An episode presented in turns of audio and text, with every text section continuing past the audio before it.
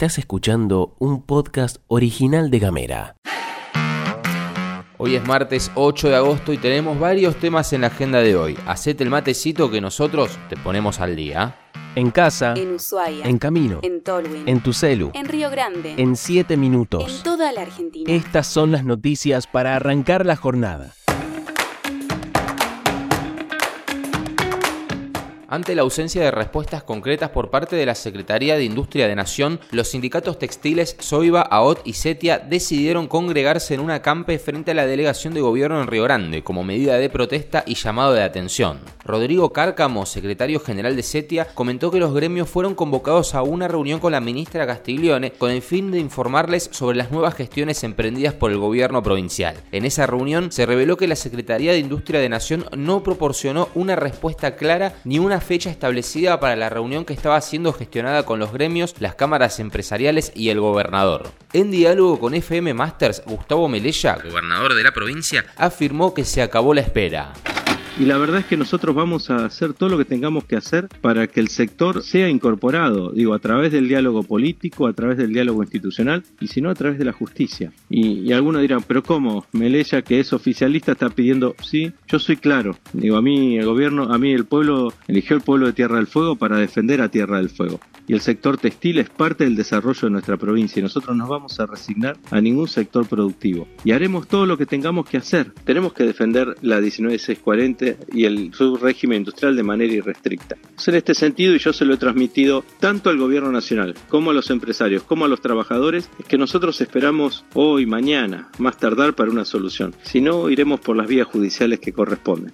Cárcamo, secretario general de Setia, también enfatizó la importancia de la participación del intendente en esta situación. En diálogo con gremiales del sur, dijo que se presentó una nota a Martín Pérez para solicitar que se involucre, ya que en caso de que no se otorgue la prórroga, los efectos económicos más significativos van a recaer en la ciudad de Río Grande y le damos continuidad a un tema que tratamos ayer porque la ministra de Gobierno, Justicia y Derechos Humanos, Adriana Chaperón, anunció la decisión del gobierno provincial de rechazar la solicitud de la familia de Helio Torres de sumar rescatistas voluntarios al operativo de búsqueda en Península Mitre. Chaperón enfatizó la importancia de la seguridad y la eficacia en un operativo de este nivel, especialmente en un terreno tan desafiante y agreste como es Península Mitre actualmente. A pesar del deseo de ampliar la búsqueda con la colaboración de voluntarios, la ministra destacó la extrema peligrosidad de la zona y cómo la incorporación de personas no entrenadas podría aumentar los riesgos para los equipos de búsqueda y rescate que ya están involucrados. La ministra también subrayó la preparación idónea de las instituciones de seguridad y búsqueda y rescate, tanto provinciales como federales que ya están trabajando en el operativo. Aunque la solicitud de la familia de Helio Torres fue considerada, la prioridad, en declaraciones de ella, sigue siendo garantizar la seguridad de todos los involucrados. La familia, declaró Chaperón, ha hecho un pedido colectivo de incorporar voluntarios, drones, perros de rescate y otros recursos. Sin embargo, les hemos explicado que estos pedidos deben ser individuales para poder evaluar si las personas tienen la idoneidad necesaria para recorrer el área, si cuentan con el equipamiento adecuado para enfrentar las bajas temperaturas y las características del suelo y si disponen de los equipos de comunicación necesarios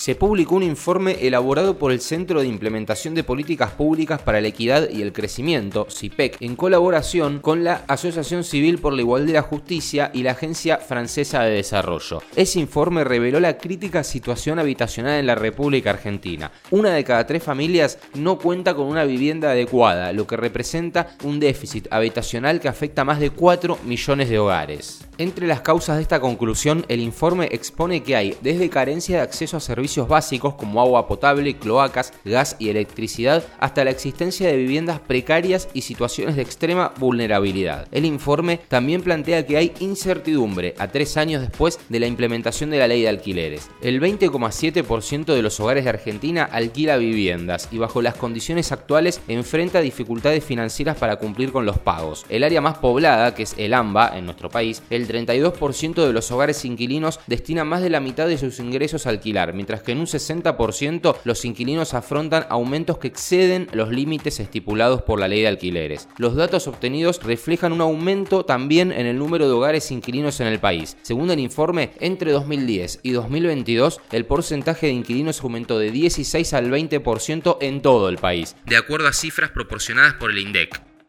Vamos con una buena, si te parece. El Banco Nacional de Datos Genéticos, después de más de tres décadas de laburo, se prepara para un nuevo logro trascendental que podrá multiplicar la búsqueda y encuentro de nietos apropiados. Esto a través de la adquisición de una tecnología del Programa Federal Equipar Ciencia del Ministerio de Ciencia y Tecnología de la Nación, que implica la posibilidad de dar un salto cualitativo, como te decía, en la identificación de nietos a través de lo que se denominó como el índice de bisabuelidad. Esta nueva tecnología se basa en el uso de microarrays, dispositivos capaces de analizar cientos de miles de marcadores genéticos con una sola muestra. Esto representa un progreso significativo en comparación con las técnicas actuales porque solo permiten actualmente la comparación de un número limitado de marcadores con una sola muestra. La aplicación del índice de bisabuelidad podrá marcar un hito en la lucha para identificar nietos apropiados. Por primera vez el banco va a ser capaz de entrecruzar muestras de bisnietos, es decir, hijas e hijos de los nietos apropiados, con sus bisabuelas, lo que podrá potenciar enormemente según describieron, la precisión y confiabilidad en la identificación de vínculos familiares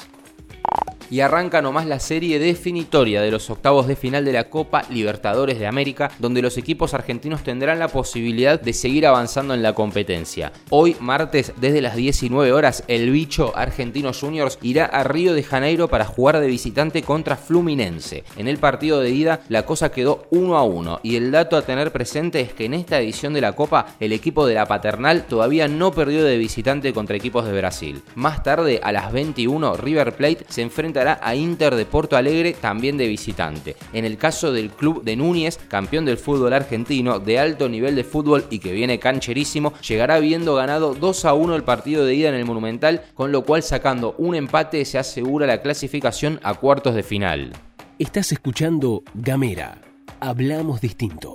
Y llegamos al final de la pastilla de Gamera. Gracias por habernos acompañado hasta acá. Este podcast fue editado por Julián Melone, producido por Mica Maldonado y conducido por Gastón Lodos. Que tengas una gran jornada de martes. Recordá que podés seguirnos en las redes como arroba gamera tdf o recibir este informativo directamente en tu celular escribiendo al 2901 502990 un WhatsApp. También nos podés mandar data a ese número. ¿eh? La levantamos la data que nos mandan los vecinos y las vecinas de toda la provincia. Si te parece, nos reencontramos mañana. Gracias.